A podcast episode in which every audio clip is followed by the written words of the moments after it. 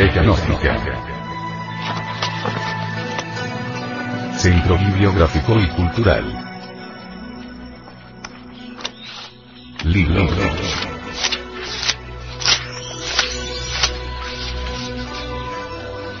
La doctrina secreta de Anahuac. Autor. Samael Aumeor.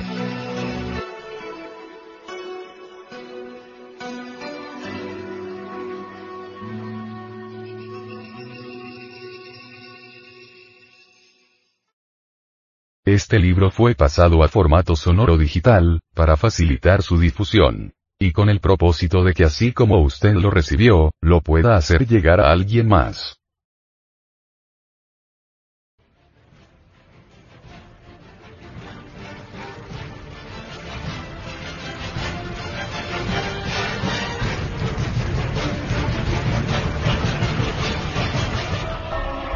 Capítulo 12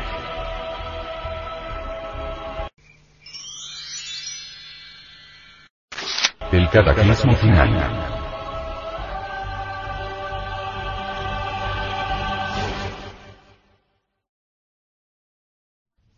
Incuestionablemente, la piedra del sol, el famoso calendario azteca, es una síntesis perfecta de ciencia, filosofía, arte y religión. Tonatiuh. El verbo de San Juan. El logoso de Miurgo creador del universo. Con su lengua triangular de fuego. Es el niño de oro de la alquimia sexual. El sol espiritual de la medianoche. El águila que asciende. El resplandeciente dragón de sabiduría y se representa por el brillante astro que nos da vida, luz y calor. Decorado a la manera nahuac aparece glorioso en el centro de la gran piedra solar. A los lados del gran rostro aparecen sus manos armadas de garras de águila estrujando humanos corazones. En cuestiones de esoterismo trascendental, bien saben los en el hondo significado del saludo con la garra. Alrededor de la figura del verbo mexicano se puede ver cincelada grandes dimensiones a la fecha 4 temblor. Día en el que ha de concluir nuestro actual quinto sol por el fuego y los terremotos. En los rectángulos maravillosos del signo temblor están esculpidas las fechas en las que perecieron los soles anteriores. Los hijos del primer sol los andróginos divinos de la primera raza, que otrora vivieran felices en la isla de cristal, perecieron devorados por los tigres. Recuérdese lo que sobre el citado felino hemos dicho en este tratado. Los hijos del segundo sol. La segunda raza de la tierra de Apolo. Los hiperbóreos. Fueron arrasados por fuertes huracanes los hijos del tercer sol. Los hermafroditas lemures. Las multitudes de la raza tercera que antes vivieran en el continente lemúrico situado en el Océano Pacífico. Perecieron por sol de lluvia de fuego y grandes terremotos. Los hijos del cuarto sol. La cuarta raza, los Atlantes, cuya tierra estaba situada en el Océano Atlántico, fueron tragados por las aguas. Quienes hayan estudiado a fondo el sermón profético del gran Kabir Jesús y la segunda epístola de Pedro a los romanos, indubitablemente habrán de inclinarse reverentes ante el tono severo de la piedra solar.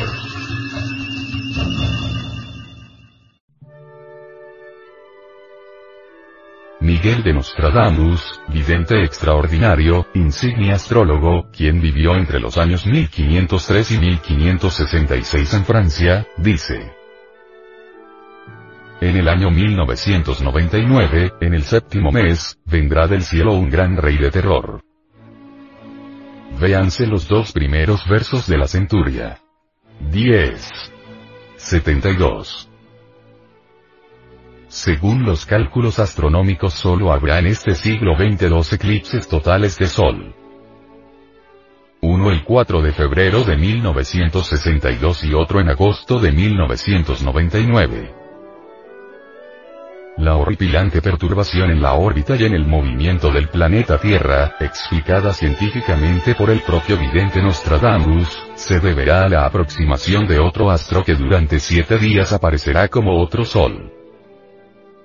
El Apocalipsis de San Juan cita a tal astro bautizándolo con el nombre de Ajenjo, amargura. Planeta gigantesco al que hacemos referencia con el nombre de Hercolus. Muchos le llaman planeta frío, otros le denominan planeta rojo. Incuestionablemente es mucho más grande que Júpiter, el gigante colosal de nuestro sistema solar. A un eclipse de sol dice Nostradamus sucederá el más oscuro y tenebroso verano que jamás existió desde la creación hasta la pasión y muerte de Jesucristo, y desde ahí hasta ese día, y esto será en el mes de octubre, cuando se producirá una gran traslación de tal modo que creerán que la Tierra ha quedado fuera de su órbita y abismada en las tinieblas eternas. Jesús, el gran Carnir, dijo, e inmediatamente después de la tribulación de aquellos días, el sol se obscurecerá y la luna no dará su resplandor, y las estrellas caerán del cielo, y las potencias del cielo serán conmovidas. Entonces aparecerá la señal del Hijo del Hombre en el cielo. Y entonces lamentarán todas las tribus de la tierra, y verán al Hijo del Hombre viniendo sobre las nubes del cielo, con poder y gloria y enviará a sus ángeles con gran voz de trompeta, y juntarán a sus escogidos, de los cuatro vientos, desde un extremo del cielo hasta el otro. De la higuera aprenden la parábola. Cuando ya su rama está tierna, y brotan las hojas, sabéis que el verano está cerca. Así también vosotros, cuando veáis todas estas cosas, conoced que está cerca, a las puertas. De cierto os digo, que no pasará esta generación hasta que todo esto acontezca. El cielo y la tierra pasarán, pero mis palabras no pasarán. Pero el día y la hora nadie sabe, ni aun los ángeles de los cielos sino solo mi Padre. Mas como en los días de Noé, así será la venida del Hijo del Hombre. Porque como en los días antes del diluvio estaban comiendo y bebiendo, casándose y dando en casamiento, hasta el día en que Noé entró en el arca.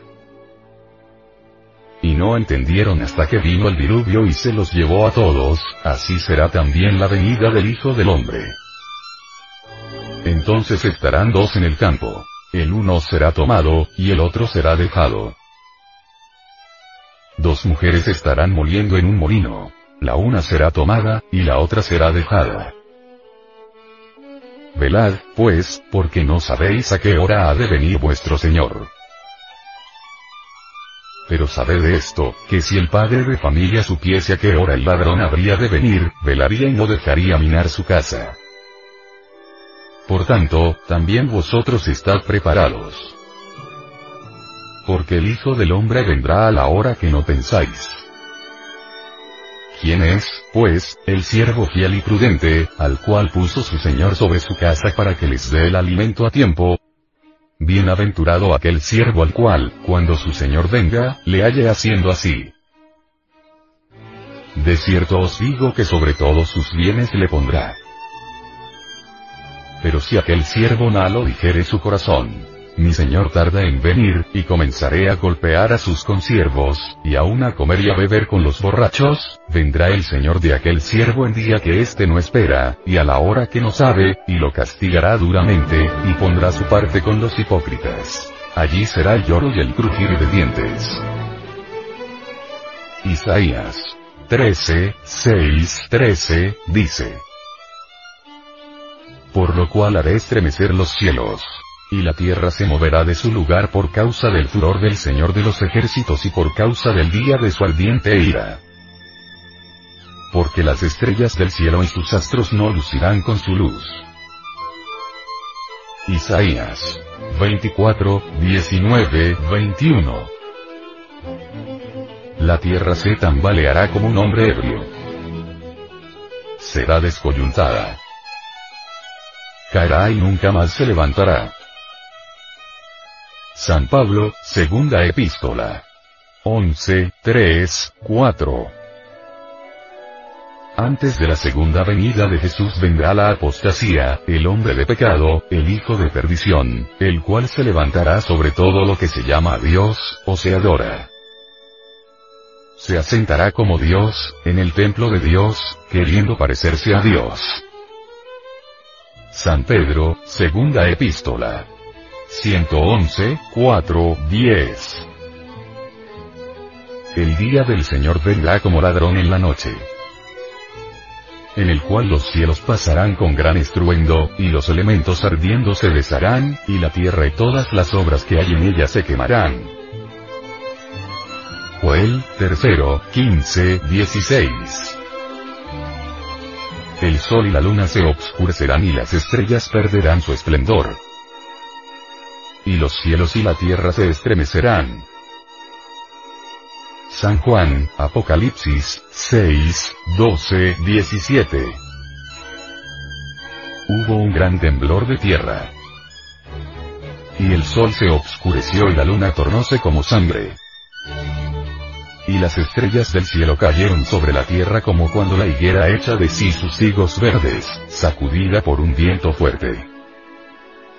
Y el cielo retiróse, los muertos y las islas moviéronse de sus lugares y los reyes de la tierra, y los ricos, se escondieron en las cavernas y rocas de los montes y decían, Caed sobre nosotros y ocultadnos de la ira del Cordero. Porque es llegado el gran día de su ira. San Juan, Apocalipsis, 20, 12, 13. Y vi los muertos grandes y pequeños, que estaban delante de Dios. Y abriéronse los libros y abrióse otro libro que es el de la vida. Y los muertos fueron juzgados por las cosas que estaban escritas en los libros, según sus obras. Y el mar dio los muertos que en él había. Y la muerte y el infierno dieron los muertos que en ellos había. Y fueron juzgados según sus obras. San Juan, Apocalipsis, Exxi, 1, 5. Vi un cielo nuevo y una nueva tierra porque el primer cielo y la primera tierra desaparecieron, y el mar ya no existía. Y el que estaba sentado en el trono dijo, He aquí que renuevo todas las cosas. Dicho está en el Apocalipsis que en el fin de este mundo aparecerá el anticristo, la ciencia materialista la bestia, la gran ramera, la humanidad entera cuyo número fatal es 666, y el diablo que los engañaba, el intelectualismo ateísta, el falso profeta que hace milagros y prodigios engañosos, bombas atómicas, cohetes espaciales, aviones ultrasónicos, etc. Fueron lanzados dentro del lago de fuego y azufre en las entrañas de la tierra. El libro de los libros del Chilang Balam, joya sagrada del pueblo maya, dice textualmente lo siguiente. El 13 Aucatún es el décimo tercero que se cuenta. Cabalixbach, Chachalaca poblado. Quinchilcoba, Chachalaca de rostro solar, es el asiento del decimotercer Catún. Se ennegrecerá el ramillete de los señores de la tierra por la universal justicia de Dios nuestro Señor. Se volteará el sol, se volteará el rostro de la luna. Bajará la sangre por los árboles y las piedras. Arderán los cielos y la tierra por la palabra de Dios Padre, del Dios Hijo y del Dios Espíritu Santo. Santa justicia, santo juicio de Dios nuestro Señor será la fuerza del cielo y de la tierra cuando entren al cristianismo las ciudades grandes y los pueblos ocultos, la gran ciudad llamada Maatz, Mono, y también la totalidad de los pequeños pueblos en toda la extensión del país llano de Maya Kusamil Mayapan, Golondrina Maya su lugar estandarte venado. Será el tiempo en que se hacen los hombres de dos días, los homosexuales y lesbianas, en el rigor de la lascivia hijos de ruines y perversos, colmo de nuestra perdición y vergüenza. Dedicados serán nuestros infantes a la flor de mayo y no habrá bien para nosotros. Será el origen de la muerte por la mala sangre al salir la luna, y al entrar la luna llena acontecerá la sangre entera. También los astros buenos lucirán su bondad sobre los vivos y sobre los muertos.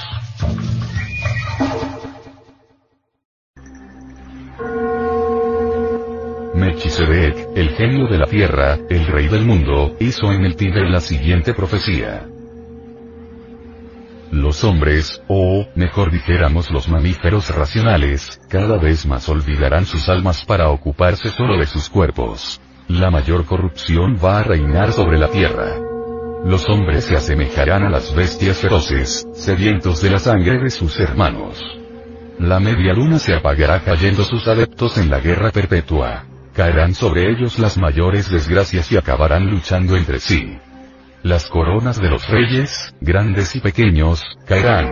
1, 2, 3, 4, 5, 6, 7, 8, estallará una terrible guerra entre todos los pueblos. Los océanos rugirán. La tierra y el fondo de los mares se cubrirán de osamentas. Desaparecerán reinos, morirán pueblos enteros. El hambre, la enfermedad, crímenes no previstos en las leyes, no vistos ni soñados aún por los hombres. Vendrán entonces los enemigos de Dios y del Espíritu Divino los cuales yacen en los propios hombres. Aquellos que levanten la mano sobre otro perecerán también. Los olvidados, los perseguidos, se erguirán después y atraerán la atención del mundo entero. Habrá espesas nieblas, tempestades horribles.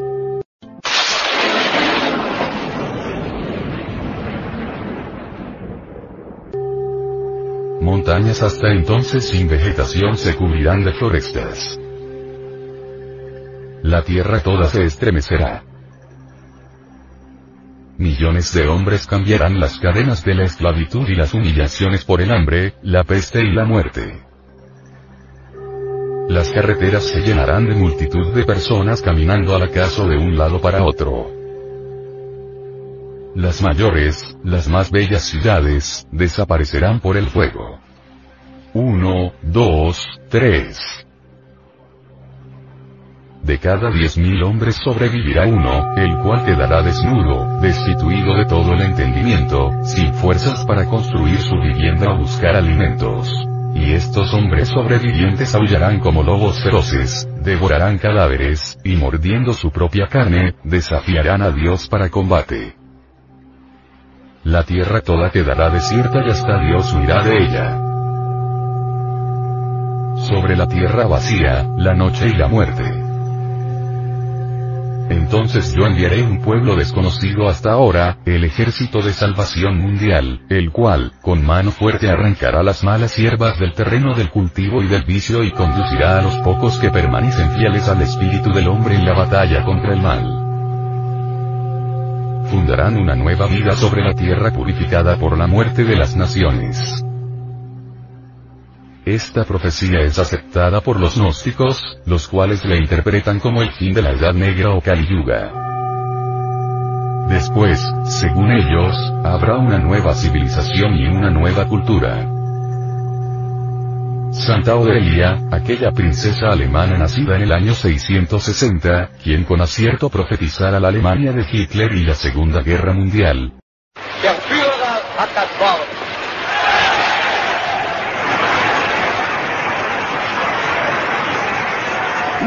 intellektuellen Schichten haben mir den Mut gegeben, dieses gigantische Werk zu beginnen. Und was kann ich sagen? Den Mut habe ich nur gefasst, weil ich zwei Schichten kannte, den Bauer und den deutschen Arbeiter.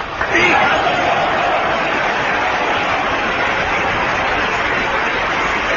Vielleicht wird Mann unter Ihnen sein, der es mir nicht verzeihen kann, dass ich die marxistischen Parteien vernichtete. Aber mein Freund, ich hab die anderen genauso vernichtet. Sie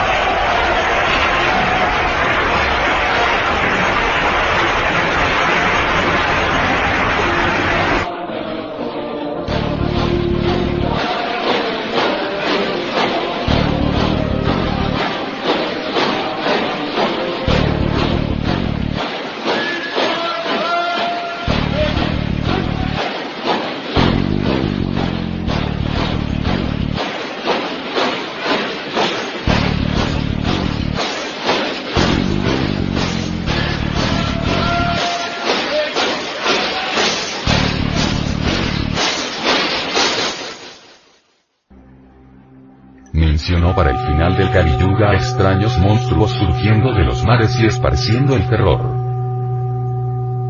Se verán prodigios en el oriente. Una gran nube negra esparcirá la desolación. Motel Shipson, la famosa vidente del siglo XV, nacida en Inglaterra, predijo en su época cosas que ciertamente produjeron asombro. Veamos algunas de sus predicciones. Automóviles y ferrocarriles. Carros sin caballos correrán y accidentes llenarán al mundo de dolor.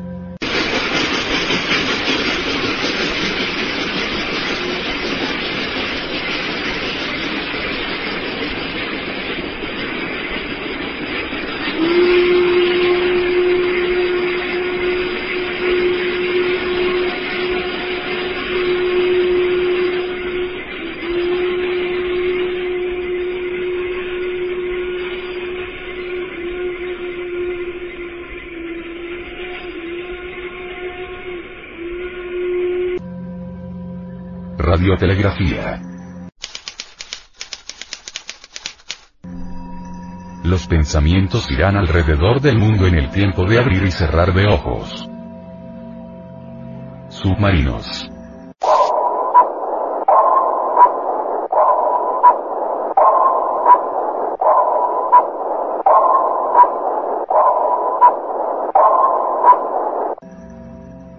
Debajo del agua los hombres se moverán, irán viajando, dormirán y conversarán. Aviones. Veremos a los hombres en el aire, en blanco, negro y verde.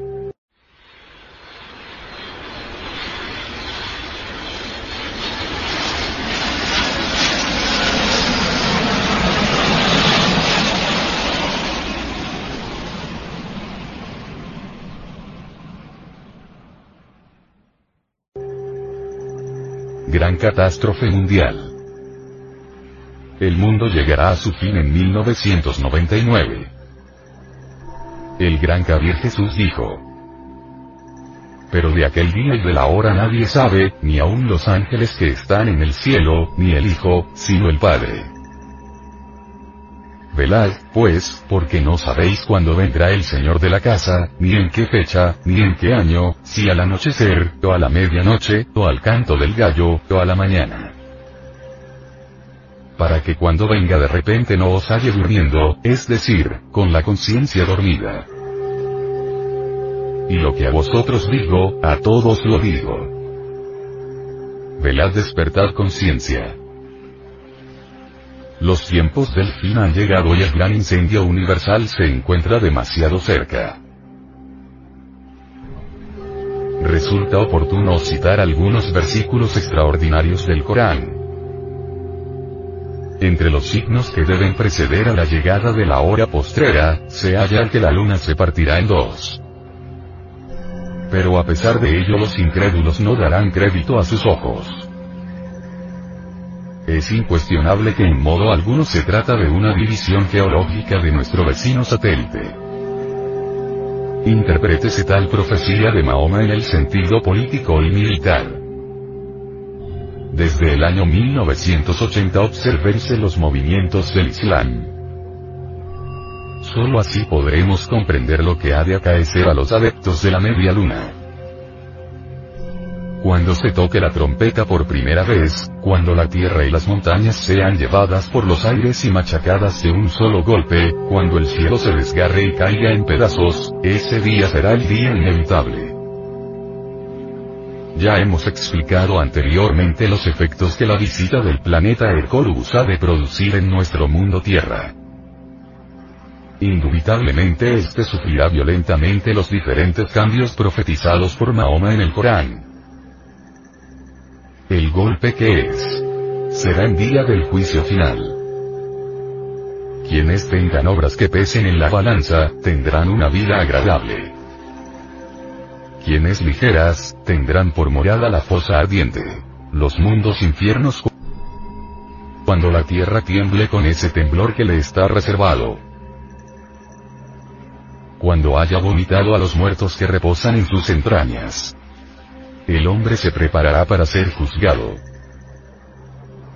El sol será desgarrado, las estrellas caerán, las montañas serán puestas en movimiento y terminarán estrellándose contra el suelo. El cielo estallará en mil pedazos y los mares y ríos confundirán sus aguas. Las tumbas se entreabrirán y resucitarán los muertos. Los que hayan practicado el bien tendrán la felicidad sin límites. Pero los réprobos serán también castigados sin mesura. Véase el Corán.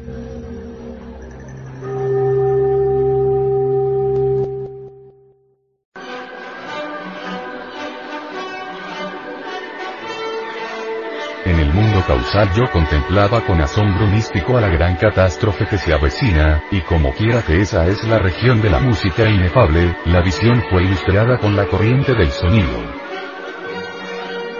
Cierta deliciosa sinfonía trágica resonaba entre los fondos profundos del cielo de Venus.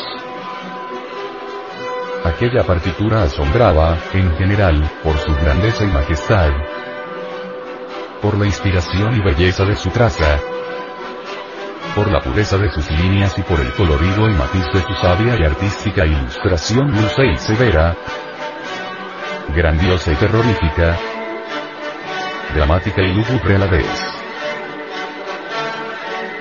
Los trozos melódicos fragmentarios, leitmotivs, que se oyeron en el mundo causal, en las diferentes situaciones proféticas, son de gran potencia expresiva y están continuamente relacionados con el gran acontecimiento y con los sucesos históricos que inevitablemente le precederán en el tiempo. Hay, en la partitura de esa gran ópera cósmica, fragmentos sinfónicos relacionados con la Tercera Guerra Mundial.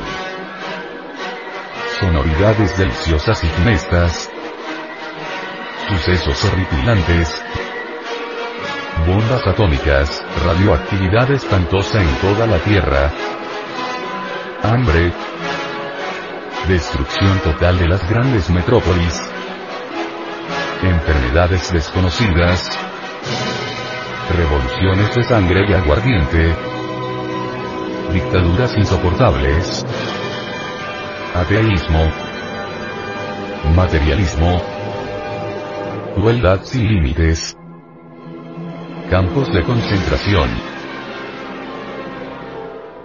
odios mortales, multiplicación de fronteras, persecuciones religiosas, mártires místicos, bolcheviquismo execrable, anarquismo abominable, intelectualismo desprovisto de toda espiritualidad, pérdida completa de la vergüenza orgánica, drogas, alcohol, prostitución total de la mujer, explotación infame, nuevos sistemas de torturas, etcétera, etcétera, etcétera. Entremezclados con un arte sin precedentes, se escucharon escalofriantes temas relacionados con la destrucción de las poderosas metrópolis del mundo. París, Roma, Londres, Nueva York, Moscú, etcétera, etcétera, etcétera.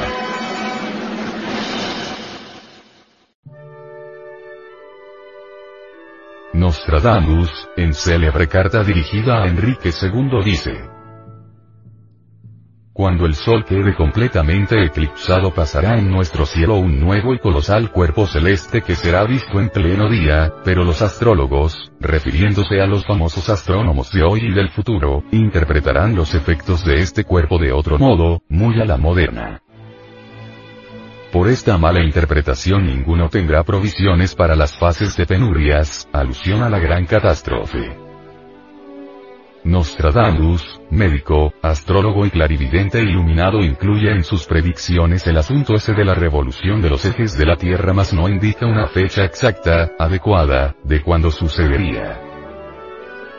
Sin embargo, lo conecta con el doble eclipse que tendrá lugar en el año 1999. Indubitablemente, habrá una conjunción extraordinaria bajo el signo zodiacal de Capricornio que dejará sentir su influencia desde 1984 concluyendo en el año 1999.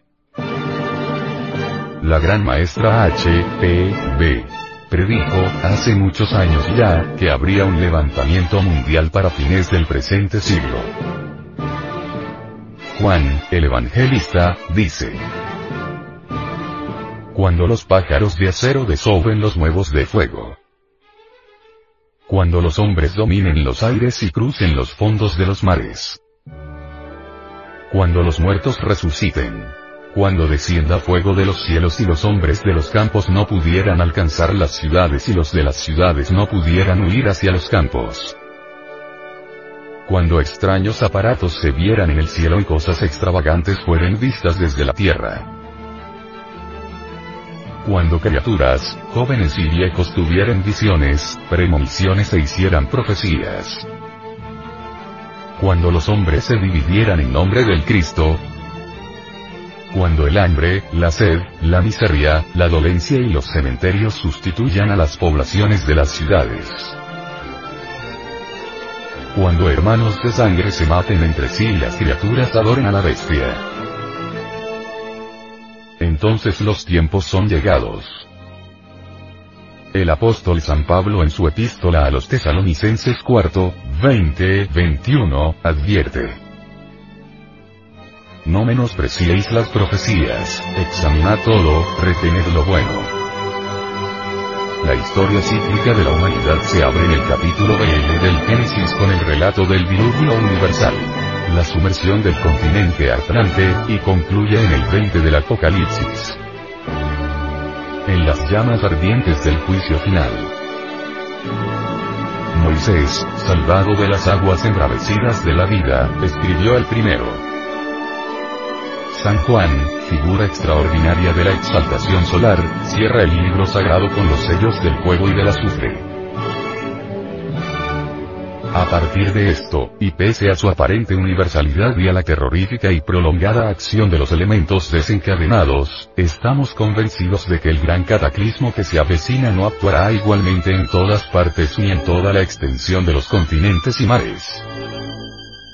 Algunas tierras privilegiadas abrigarán a los hombres, mujeres y niños del ejército de salvación mundial. Allí, durante algún tiempo, aquellas almas selectas serán testigos del duelo espantoso del agua y del fuego.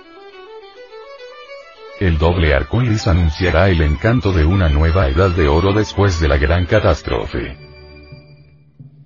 Virgilio, el gran poeta de Mantua, maestro del Dante florentino, dijo. Ya llegó la edad de oro y una nueva progenie manda. Sabemos, por otra parte, hasta qué punto la Biblia es superior a los otros libros. Incuestionablemente, a pesar de ser la Biblia el libro eterno, inmutable, el libro cíclico por excelencia, en ninguno de sus versículos se ha dicho que el año 1999 sea precisamente el de la gran catástrofe. Sin embargo, y a pesar de ignorarse todavía la fecha exacta de la pavorosa catástrofe que se avecina pues solo el Padre conoce el día y la hora, sabemos por experiencia directa que los tiempos del fin ya llegaron y que estamos en ellos. Nuestra intención no es emprender aquí una reputación contra los partidarios de tal fecha, solo queremos decir que en la Biblia, a pesar de contener en sí misma la revelación de toda la historia humana, más acá y más allá, incluso de los propios anales de los pueblos, jamás se dijo que en el año 1999 perecería la raza aria, la presente humanidad. Sin embargo, los eruditos en modo alguno pueden ignorar que en la Biblia está la narración in extenso del periplo que efectúa cada gran generación cíclica. La humanidad ya está completamente madura para el castigo supremo. El fin de esta humanidad vergonzosa se acerca. El análisis cabalístico demuestra que en los números 2, 2, 5, 5, 0, o, 0, o, se encierra el secreto de la gran catástrofe. Quien tenga entendimiento que entienda por qué aquí hay sabiduría. Desafortunadamente, las gentes jamás saben penetrar en el hondo significado de ciertas cantidades cabalísticas. Es lamentable que todo lo interpreten literalmente. Es preciso aguardar con sangre fría la hora suprema, del castigo para muchos y del martirio para algunos. Y, ante todo, debéis saber, dice Pedro, como en los postreros días vendrán, con sus burlas, escarnecedores, que viven según sus concupiscencias y dicen, ¿dónde está la promesa de su venida? Porque desde que murieron los padres todo permanece igual desde el principio de la creación. Pero vendrá el día del Señor en fecha que solo el Padre conoce como ladrón, y en él pasarán con estrépito los cielos, y los elementos, abrazados, se disolverán y asimismo la tierra con las obras que en ella hay.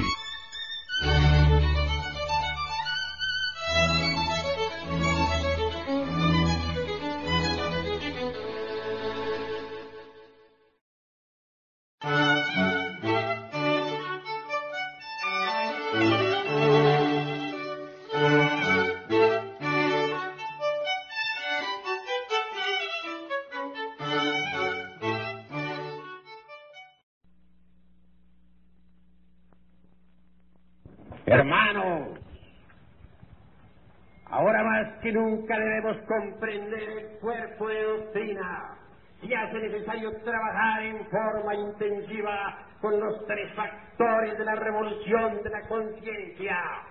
Es necesario desintegrar el ego animal que nos divide a todos, que nos convierte en enemigos todos de todos. Es necesario regresar a la inocencia perdida desde los antiguos tiempos. Es urgente, inaplazable, crear los cuerpos existenciales superiores del ser para convertirnos en hombres auténticos, en hombres reales, en hombres verdaderos.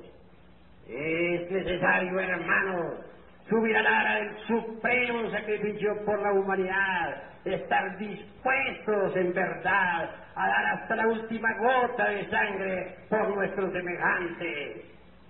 Aquí trabajando con los tres factores de la revolución de la conciencia, podremos convertirnos en verdaderos soldados del ejército de salvación mundial.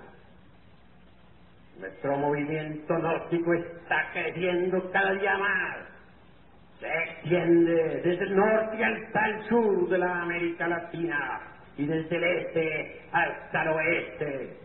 Arde ya con poder en los Estados Unidos y comienza a flamear victorioso en el Canadá.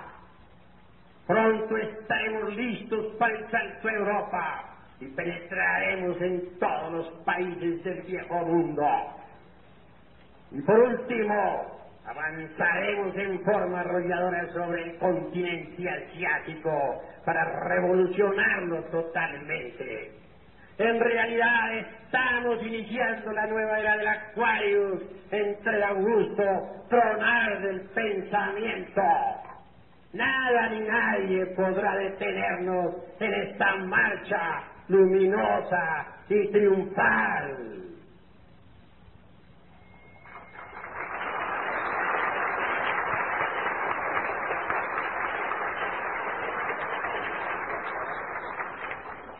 Así como existe el año terrestre, que consta de 365 días con algunos minutos y segundos, así también existe el año sideral. Quiero decirles a ustedes en forma enfática y con entera claridad que nuestro sistema solar viaja alrededor del cinturón zodiacal. Cada viaje de nuestro sistema solar alrededor del zodiaco corresponde a un año sideral, a un año cósmico.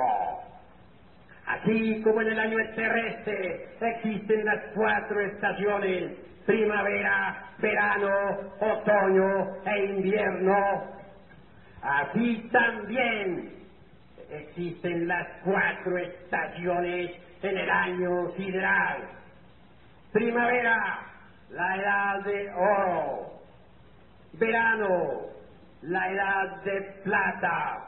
Otoño, la edad de cobre. Invierno, la edad de hierro.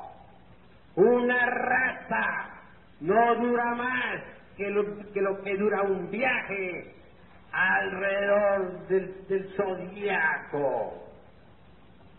Una raza no dura más que lo que dura el viaje del sistema del sistema solar alrededor de este gran cinturón de estrellas. Nuestra raza, la raza aria, comenzó después del diluvio universal con el capítulo 6, 6 del Génesis y terminará entre el lago ardiente de fuego y azufre del Apocalipsis de San Juan. El viaje se inició en la era del Aquarius. El viaje concluye en la era del Aquarius. Ya regresó el sistema solar al punto de partida original y ahora vienen las catástrofes mundiales. Sepa de una vez y para siempre que toda esta perversa civilización de víboras será destruida. Babilonia la Grande, la madre de todas las fornicaciones y abominaciones de la tierra, será convertida en cenizas antes de poco. Y de toda esta gran civilización en realidad no quedará más, no quedará ni piedra sobre piedra.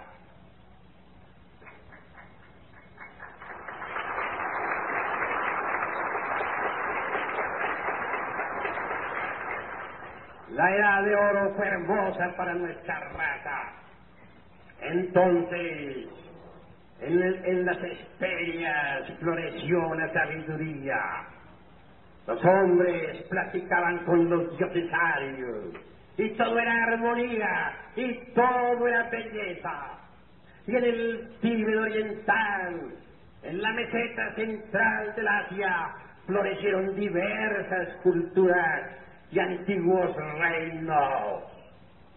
Aquí, en nuestra querida tierra mexicana, hubo el esplendor de la raza de Anáhuac y de los toltecas artistas y de, muchos, y de muchas otras gentes. En la tierra sagrada de los incas floreció una cultura solar extraordinaria, maravillosa. Los druidas enaltecieron a la vieja Europa. Los, las gentes que sabían tocar la lira la hacían resonar también entre las sinfonías del universo, porque entonces la lira de Orfeo todavía no había caído sobre pavimento del templo, hecha pedazos. No existían las fronteras y todo era de todos y cada cual podía comer del árbol del vecino sin temor alguno.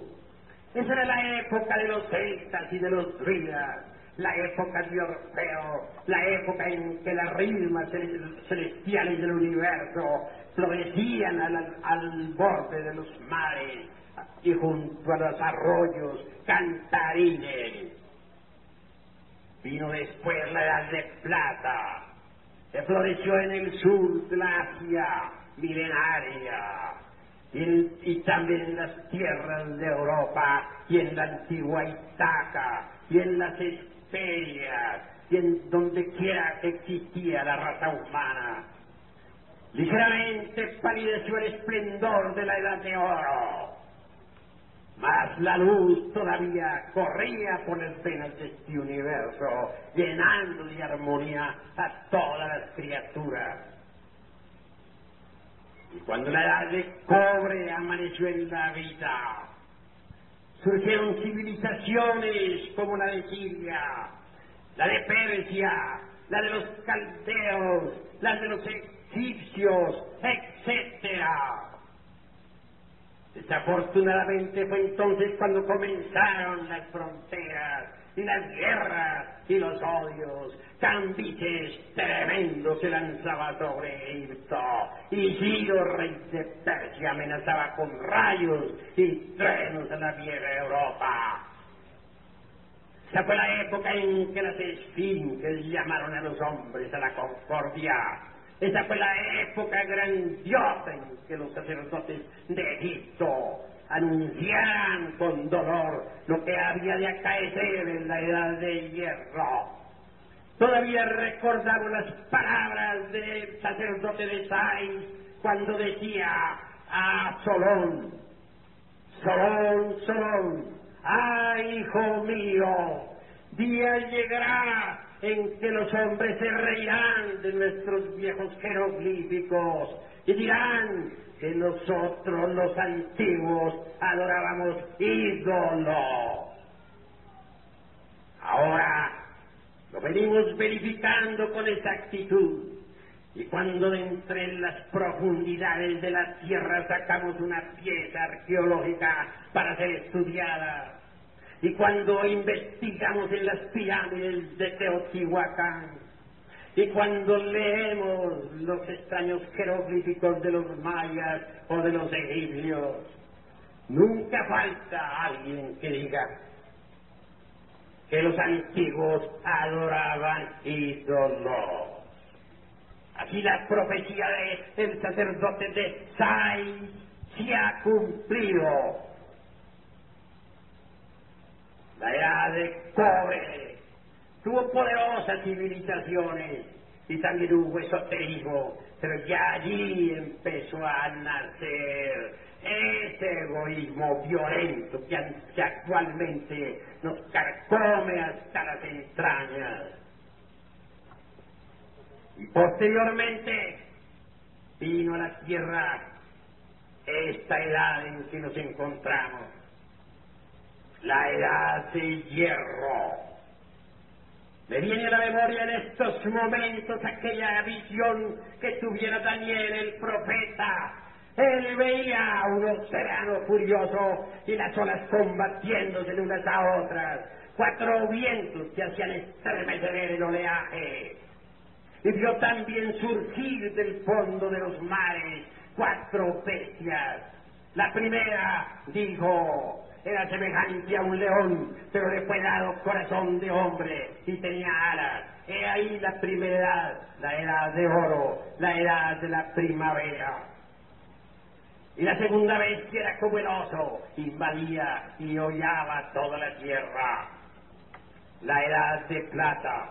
Y la tercera bestia era como un esfinge, la edad de cobre y la cuarta bestia, dice Daniel, era distinta a todas las otras bestias del mundo. Era de hierro y sus dientes eran diaseo y destruía todo lo que encontraba a su paso y tenía poder para destruir la naturaleza y también para hacer caer hasta los santos del Altísimo. La edad del hierro. Estamos en esa tremenda edad Estamos en la época de la grande generación. Estamos en la época horrible del, del del Kali Yuga. Amigos, ha llegado el momento de comprender que siempre termina el año sideral con una gran catástrofe. Bella fue la Atlántida en su época, bella su era de oro, bella su era de plata, bella de cobre, pero cuán horrorosa fue la edad del hierro. Entonces vino una revolución de los ejes de la tierra. Los mares cambiaron derecho y millones de seres humanos fueron a parar en el fondo de los océanos, en los océanos, en los océanos. Me viene a la memoria todavía aquel acontecimiento extraordinario en que millones de personas se reunieron en un gigantesco templo atlante. Clamaron llamando a Ramú, gran sacerdote. La tierra se estremecía terriblemente, el fuego estaba en desasosiego, los, los furiosos con sus olas tremebundas azotaban la playa. Todo espantoso. De pronto aparece Ramón. Las gentes gritan diciendo, Ramón, sálvanos. Y Ramón responde, no puedo salvaros, vosotros pereceréis con vuestras mujeres y con vuestros hijos y con vuestros bienes y con vuestros esclavos. Ya os lo dije, que si continuáis por ese camino de degeneración, ese tendría que ser el resultado. Y de las cenizas de vosotros nacerá una nueva civilización, refiriéndose a nosotros, los arios. Y si ellos, refiriéndose a nosotros, Continu, continúen con vuestras malas costumbres, hagan lo que vosotros estáis haciendo, vivan como, vosotros estáis viviendo. Y se degeneren también como vosotros, perecerán en la misma forma. Así está dicho, y ahora se cumplirá esto, cueste lo que cueste. Así que vosotros todos que estáis reunidos os estáis preparando para un éxodo. Tendremos que salir de entre el humo y las llamas antes de que sea demasiado tarde. Resplandecer codos amenazadamente sobre esta raza perversa. Y estén, estén seguros que de estas grandes ciudades como Nueva York, Londres, París, Moscú, no quedará ni siquiera piedra sobre piedra. El ejército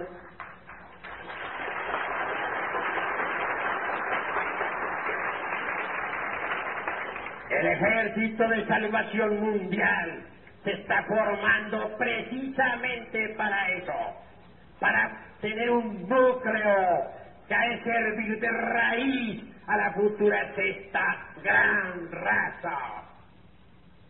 Pueden estar ustedes completamente seguros que durante muchos siglos el fuego y el agua se combatirán mutuamente.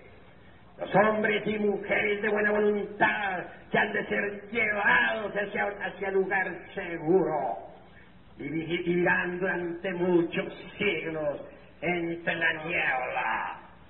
Todo el mundo tierra estará, por, estará por aquellos días envuelto en fuego y vapor de agua.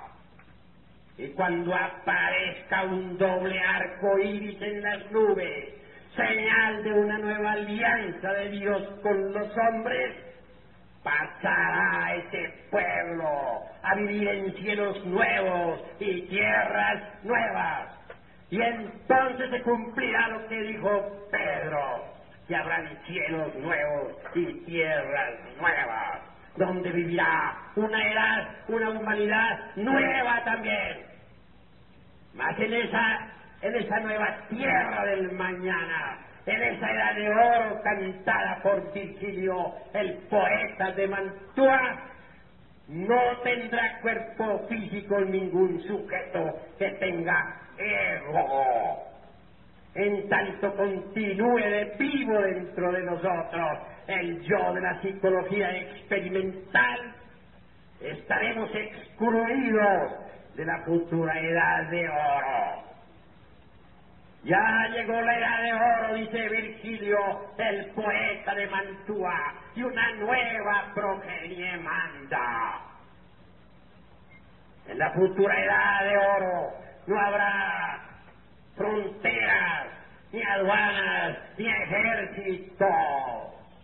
En la futura edad de oro tampoco se necesitará el bildineo. En la futura edad de oro solo resonará la lira de la poesía. Entonces los sacerdotes ministrarán a la gente con armonía y belleza. Se rendirá culto al sol de la medianoche. Se adorará todo lo que es, a todo lo que ha sido y a todo lo que será. Palpitará esta tierra con una nueva nota que resonará entre el coral maravilloso del universo.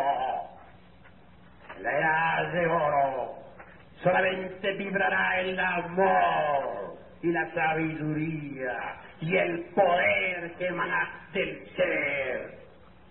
En la edad de oro no existía ni lo mío ni lo tuyo, y todo será de todos, y cada cual podrá comer del árbol del vecino sin temor alguno. Nada quedará de esta época, nada quedará de esta carcomida civilización perversa. Cuando los hombres de la edad de oro quieran saber algo sobre esta raza tenebrosa, habrán de investigarlo en las memorias de la naturaleza, entre los archivos acásicos del universo.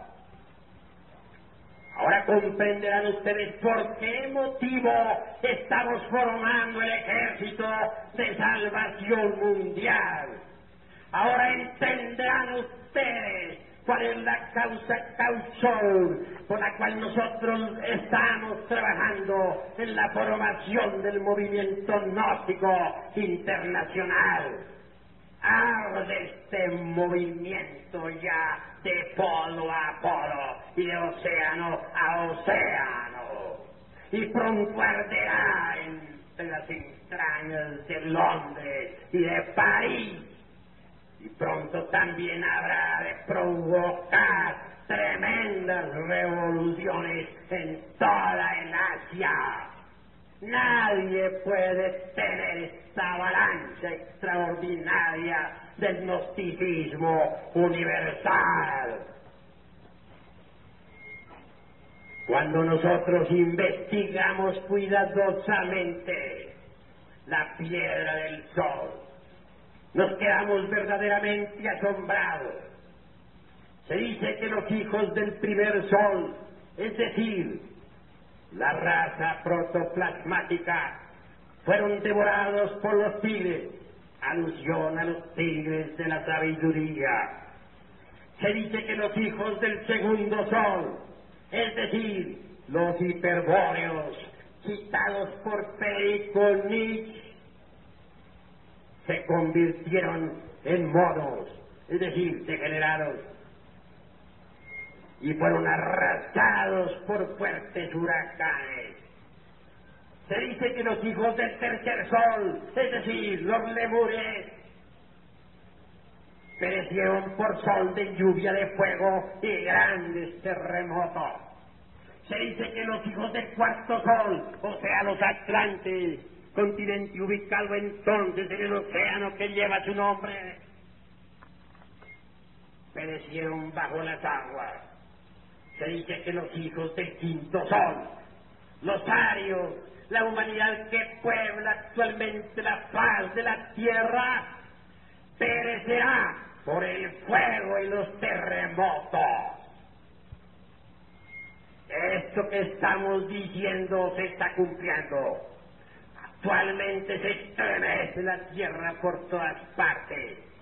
Recordemos la catástrofe que asoló a Managua. Recordemos los terremotos que asolaron a Guatemala. Recordemos los terribles terremotos y maremotos que unos años atrás asolarán a Chile. Recordemos los terremotos que hicieron, que, que hicieron perecer a más de siete mil personas hace poco en Europa. Recordemos los intensos terremotos que, agitan incesantemente al Pacífico.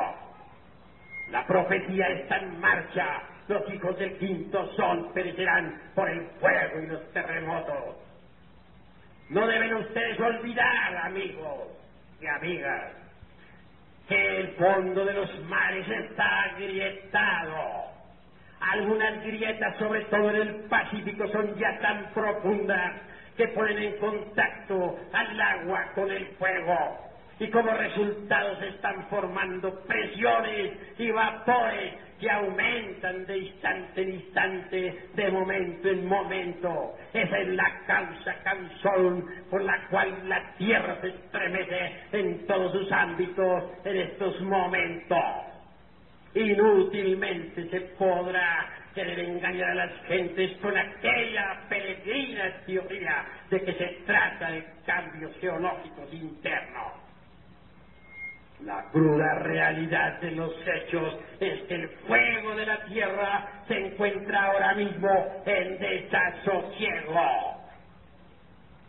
La cruda realidad de los, de los hechos es que la tierra toda tendrá que estremecerse por estos momentos. Las, las grandes ciudades del mundo caerán como castillos de naipes hechas ruinas.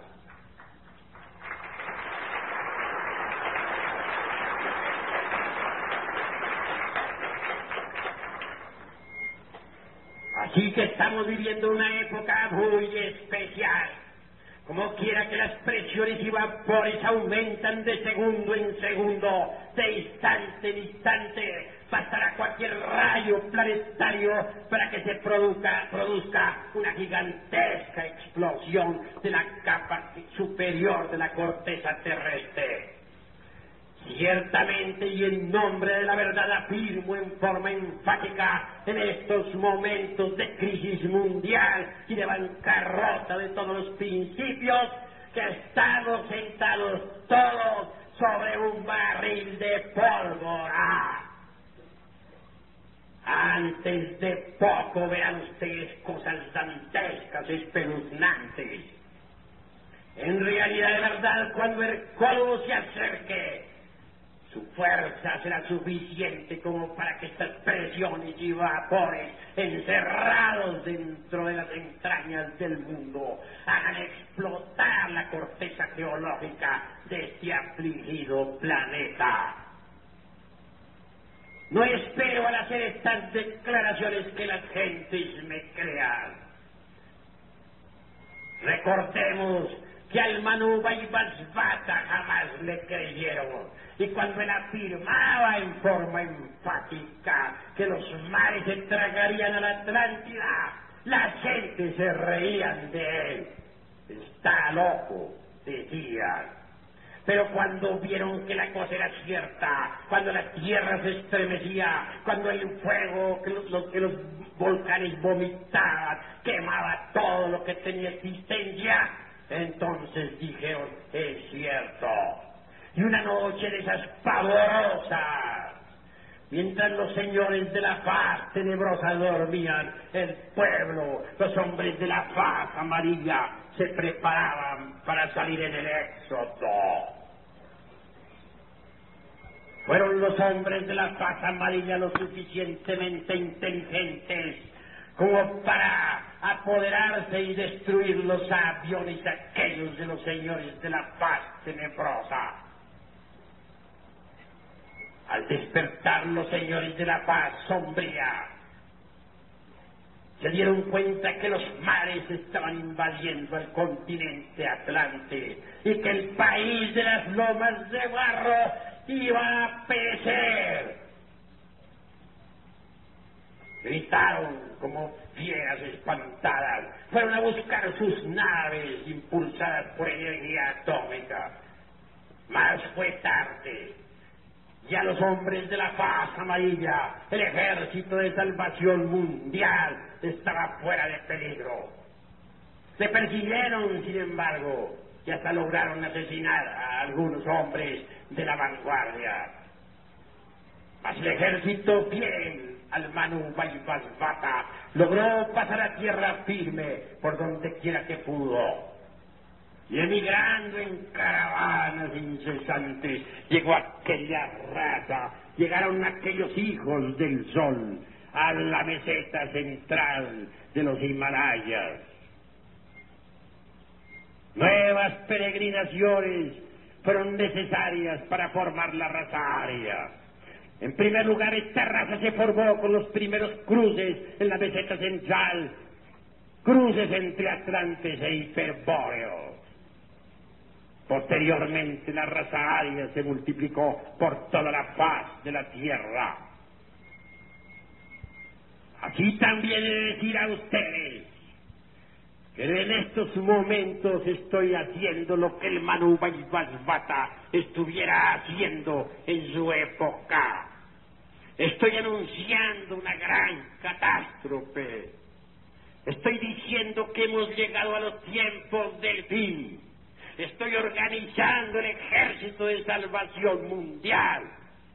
Y estaré al frente de este ejército para marchar con paso firme y decidido a una nueva tierra de promisión.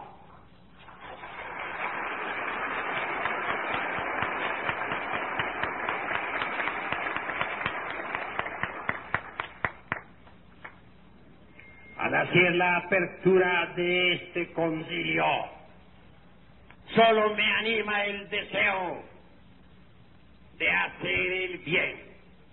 Considero que nuestro ejército de salvación mundial, tanto en lo exotérico como en lo esotérico, debe marchar dentro de un orden perfecto y disciplinado. En este concilio se estudiará todo lo relacionado con la liturgia gnóstica, la ciencia de los mantras, los exorcismos esotéricos místicos, los rituales trascendentales del ser, etc. También se explicará punto a punto lo que son estos rituales. Se entregará al movimiento gnóstico los rituales de quinto, sexto y séptimo grado. Todos estos rituales tienen un solo objetivo, ayudarnos en el despertar de la conciencia. Los rituales son ciertamente cátedras para la conciencia superlativa del ser. Los rituales, la liturgia es el camino del Cristo íntimo. A Dios se le encuentra en la liturgia, en el camino litúrgico y por la liturgia. Nuestros pasos trascendentales son litúrgicos. Hasta el trabajo en la forja de los cíclopes, en la fragua encendida de Vulcano, es litúrgico en un ciento por ciento.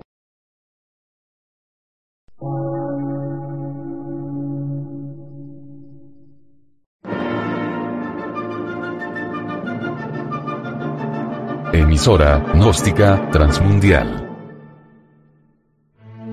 Por una nueva civilización y una nueva cultura, sobre la faz de la Tierra.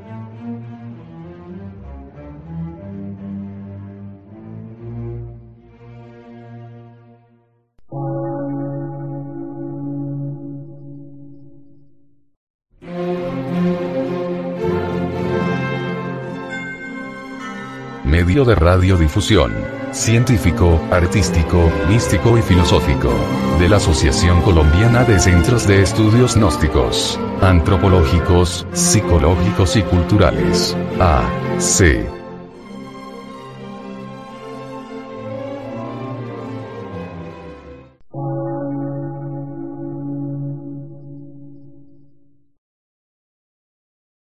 Lectura en movimiento. Difusión sin fronteras.